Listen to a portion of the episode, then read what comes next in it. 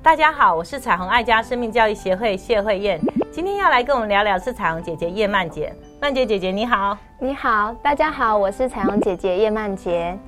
慧燕老师，我相信啊，很多人都会曾经听过，哈，我呃，有些人对数学特别感到恐惧，嗯，尤其说在课堂上面，老师讲完题目之后，他全全全然不懂，那种茫然的感觉，是好让让我们很挫折。那另外一方面呢，可能也是因为老师对于呃，数学的教导，如果孩子不懂的话，他就一直不断的给他重复性质的题目，然后不断的抄写，不断的练习，可是他还是不懂啊。可是这样子的话，就变成他更深的挫折，以至于他后面就好像态度变得很被动，放弃了，不愿意继续学习了。那这样的话，我们可以怎么办呢？嗯，对数学有恐惧的孩子应该很多。我想，就连现在当父母的你我来讲，我们也是曾经有过那一段日子哈，就是听不懂。听不懂之后，其实最大的无助感就是，不管你在讲什么，我的耳朵即便打开，我的眼神看着你，我还是不懂哈。所以，学习数学跟学习呃所谓的文学是截然不同的方式，它不能够用反复练习跟重复抄写就能够达到目的。对一些孩子，他比较有建构的概念的孩子，你只要稍微破解一些所谓的程序上的东西，他马上就可以组织起来。但对孩子来讲，某些孩子他就是没有办法。很具象的去理解这个之间的差异化，所以教数学的老师他真的要有好方法。特别觉得在很小的时候，我们对数学还没有任何的恐惧跟害怕的时候，千万不要让我们因为被九九惩罚啦，因为一小点的不明白，或是说呃忘记交功课，就让老师呢不断的用这种疲劳轰炸的方式，让我们开始恐惧数学，甚至害怕数学，甚至到最后呃逃避数学。那这就是得不偿失。其实数学无外乎就是生活里面的运算。如果太艰深的或太难的议题，其实我们的孩子其实长大之后也用不到。但是如果我们的孩子带着一种概念是我是很笨的，我是怎么学学不会的，甚至是别人会我就是听不懂，那可见我有问题。这些信念反而是伤孩子的。那这是比较在教育的路上，我们会觉得有点可惜。其实没有。所有的孩子天生都应该懂数学或理解数学。如果我们遇对了一个好老师，我们可能很快的会喜欢数学，而且会有胜任感。绝对不能够在那个不断的抄写或是反复类型差不多的数学题目，不断的在那里磨磨到最后，我们其实已经弹性疲乏了，我们根本就会拒绝学习。那这样我们就会失去很多其实对学习本质上面的那种期待感啊、胜任感。那真的是。千万不要对我们的小小孩子做这样的事情。数学这件事情，如果孩子发现他能够运用在生活上面的事情，他开始养足了胃口。他才可以进入比较深奥的、比较难度高的数学的城市方面。所以，如果我们的孩子在小学三年级以下，他绝对不应该失去对数学学习的乐趣。那可见他遇见一个不太会教的老师，那也是我们家长需要开始帮助跟协助他去发现数学的美好跟有趣的地方。是慧燕老师，像你说的，老师的角色很重要。那我觉得，当孩子在学校遇到挫折的时候，他回到家，家长的角色也是相当重要的。哦，不晓得大多数的家长是怎么样，在孩子学习上遇到困难的时候，你的反应是什么呢？哦，有些家长可能是鼓励他，跟他说：“你不笨啊，我们只是需要再多练习，或者是需要再一些时间。”那有些家长也许当下就直接挫孩子的锐气。就跟他说：“你看，你就是这样，平常叫你读书，你就是不读，所以你现在才这么笨。那这样子，久而久之，会不会家长口中的言语，好带着影响力的言语，最后变成是孩子自己对自己说话的方式呢？孩子会不会久而久之也觉得我就是这么笨，我就是做不到，所以就放弃了？最可怕就是这些信念影响我们孩子面对所有事情，就是钙化了。”因为我对数学没有胜任感，所以我相对对其他东西也是一样没有胜任感。因为我就是笨，我就是不会，我就是跟不上。老师同样这样教，为什么我就是不会呢？同样是三年级，为什么其他的同学就听得懂，我就是听不懂？其实有时候需要帮助他解开这个谜团哈。其实，在小学三年级以前的功课，我想不会难到孩子有这么深的挫败。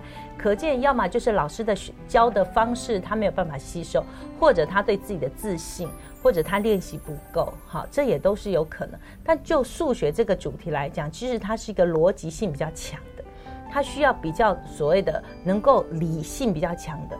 他的理解力要比较强，所以孩子如果不是这种类型，比如说你观察你的孩子，他是属于比较对美感或是对感受感觉比较强，他这方面是比较弱的，就是他多数是比较是用。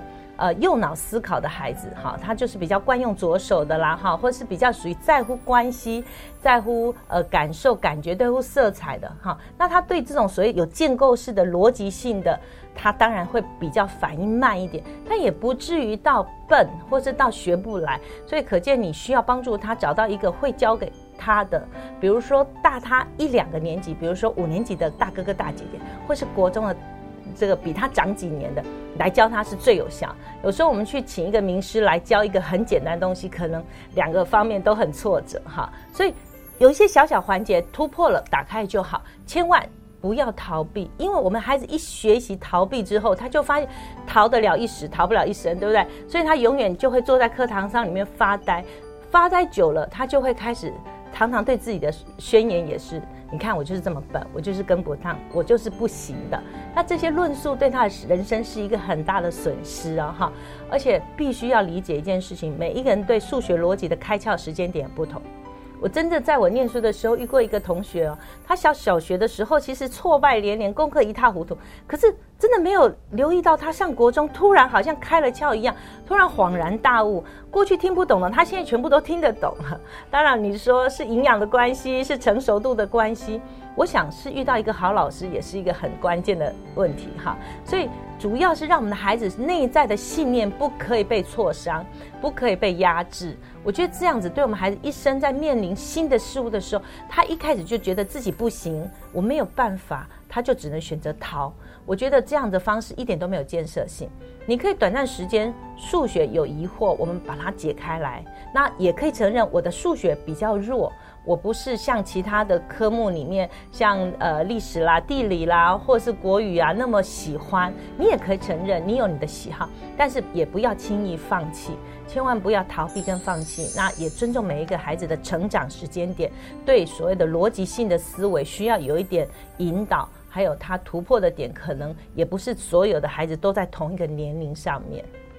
是慧燕老师，像我自己啊，就是一个很好的例子。嗯，我常常跟孩子们说，以前我在读国小的时候，我读到五六年级，我发现数学越来越多我听不懂的题目了。嗯，所以当下我真的很害怕。然后再加上跟家人分享的时候，他们往往给我的都是负面的资讯，所以那个当下我就更想要放弃了，以至于到了国中的时候。真的大部分都已经听不懂了，所以我我看到题目还没有开始思考之前，已经有一个信念在我里面，就是太复杂了，不要思考好了。然后到了更大的时候，我就发现哇，真的，一窍不通了。对。可是很奇妙的，我很感谢我有这样的生命经验，就是因为工作的关系，我要教孩子数学，所以到长大了之后，我又重新的。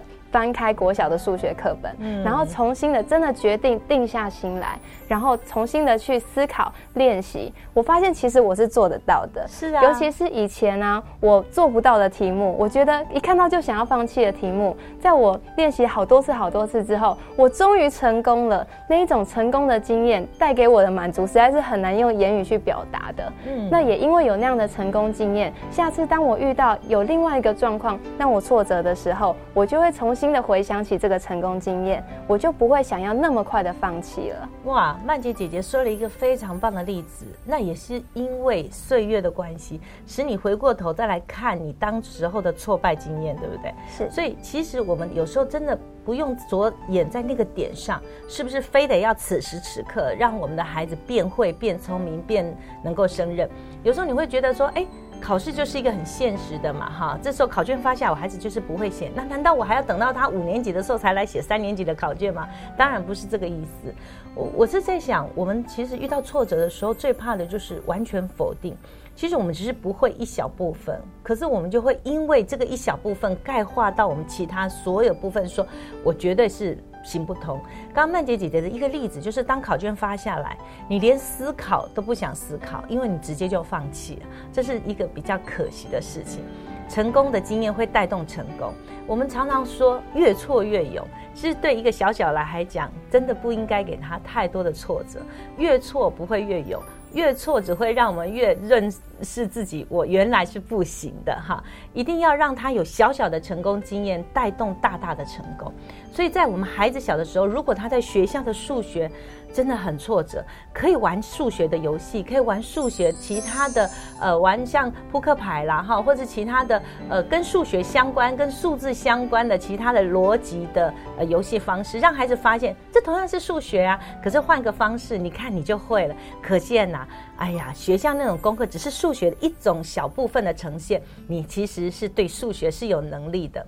鼓励所有的父母，你一定要让你的孩子成为一个有胜任感的孩子。永远不要用龟兔赛跑的方式鼓励我们的孩子。你是乌龟，所以你要努力跑。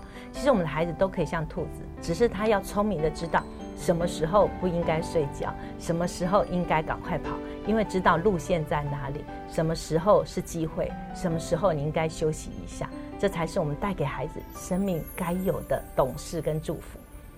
让我们一起看重孩子的生命力，每一个家庭。婚姻更亲爱，儿童生命更精彩。